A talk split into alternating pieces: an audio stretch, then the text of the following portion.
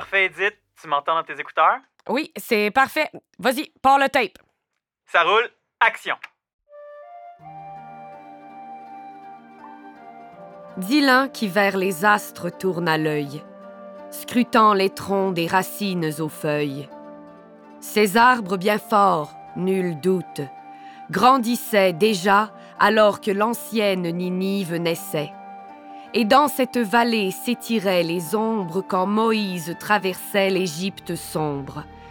Et au-dessus des têtes d'esclaves pharaoniques et de soldats sur la mer rouge tyrannique, euh, qu'est-ce que je suis en train de lire ou juste? C'est un poème de Palmer Cox. C'est le créateur des Brownies. Ah Mais je, mais je savais pas que ça venait des cantons de l'Est. Ben, de Granby, oui. Mais pourquoi personne n'en parle? Ben, c'est c'est ce qu'on fait, là. Les brownies viennent de Granby? Y a-tu d'autres surprises de même sur le chemin des cantons? Les, trous de beigne viennent-tu de Coansville? Oh, oh non, ok, je viens de comprendre ce qui se passe. Toi, tu penses qu'on parle des petits gâteaux au chocolat? Ben oui!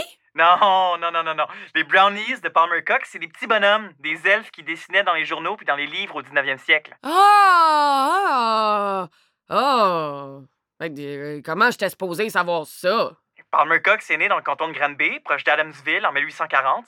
Il a fait toutes sortes de job qui l'ont emmené à vivre aussi loin que San Francisco avant de s'intéresser à la bande dessinée. Puis c'est là qu'il a dessiné ces fameux brownies. Ok, non, attends, attends, attends. Je veux juste voir de quoi ça a l'air, un brownies. Oh! Oh, ben c'est ça, des, des petits elfes un peu baquets, mais avec des longues jambes. Oh, c'est cute! En fait, Palmer Cox publie des caricatures puis des illustrations dans une panoplie de revues avant d'inventer ses brownies en 1879. Il vit à New York puis il s'inspire des vieux contes écossais que sa mère lui récitait quand il était petit.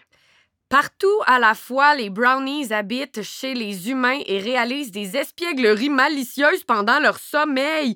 C'est comme les lutins de Noël, dans le fond. Ouais. en 1883, Palmer Cox réussit à faire publier ses histoires de brownies dans des magazines nationaux très connus à l'époque, comme le Ladies Home Journal ou le St. Nicholas Magazine. Le premier livre des brownies a été publié en 1887, puis on a vendu plus d'un million. Ça fait bien des brownies, ça. Je te le dis, c'était vraiment populaire au tournant du siècle. Ils ont même fait des poupées, des jeux de cartes, des savons à l'effigie des brownies. Ah, mais ça racontait quoi? Ben, la plupart du temps, c'était des petites histoires bien sympathiques. Là. Euh, euh, des fois, ça s'inspirait un peu de l'actualité. Euh, ben, je te laisse deviner qu'il y a des illustrations qui ont un peu moins bien vieilli. hein. Mais ce qui est fascinant, c'est toute la mythologie des brownies que Palmer Cox avait inventée. Il vivait en parallèle des humains, il était euh, pacifique, il était serviable. Sauf quand les humains dormaient. En effet. Là, ils devenaient espiègles. Dans la soixantaine, Cox est revenu s'installer à Granby, puis il a bâti un château qu'il a baptisé le Brownie Castle. Attends! Attends, ça me dit de quoi? C'est-tu sur la rue Elgin? Oui, oui, oui, oui, juste à côté du parc Victoria. Mais je pense que j'allais au cégep avec une fille qui habitait là. La maison a été séparée en trois appartements. Palmer Cox avait fait bâtir un vitrail de brownie. Ah! Hey, je me demande si c'est encore là. Le pire, là, c'est que la fille, elle disait qu'elle entendait toujours des petits pas ou quelque chose qui grattait les murs la nuit. Pff, arrête, là, c'est plein de souris, ces vieilles maisons-là. Ou plein de petits brownies. Les brownies de Palmer Cox sont moins connus aujourd'hui, mais leur riche univers témoigne de l'inventivité de leur créateur, qui était aussi poète d'ailleurs.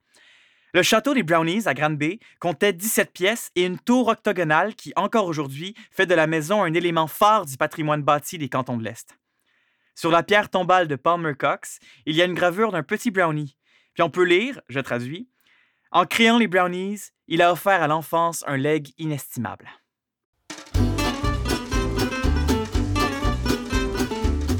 L'Histoire en Cannes est une production de Traces et Souvenances pour le Chemin des Cantons. Les textes sont de William S. Messier. La recherche est de Laurent Busseau, avec les voix de Anne-Catherine Chaquette et François-Louis Lorrain. Ce projet a été soutenu financièrement par le ministère des Affaires municipales et de l'Habitation dans le cadre du volet Soutien au rayonnement des régions du Fonds Région et Ruralité.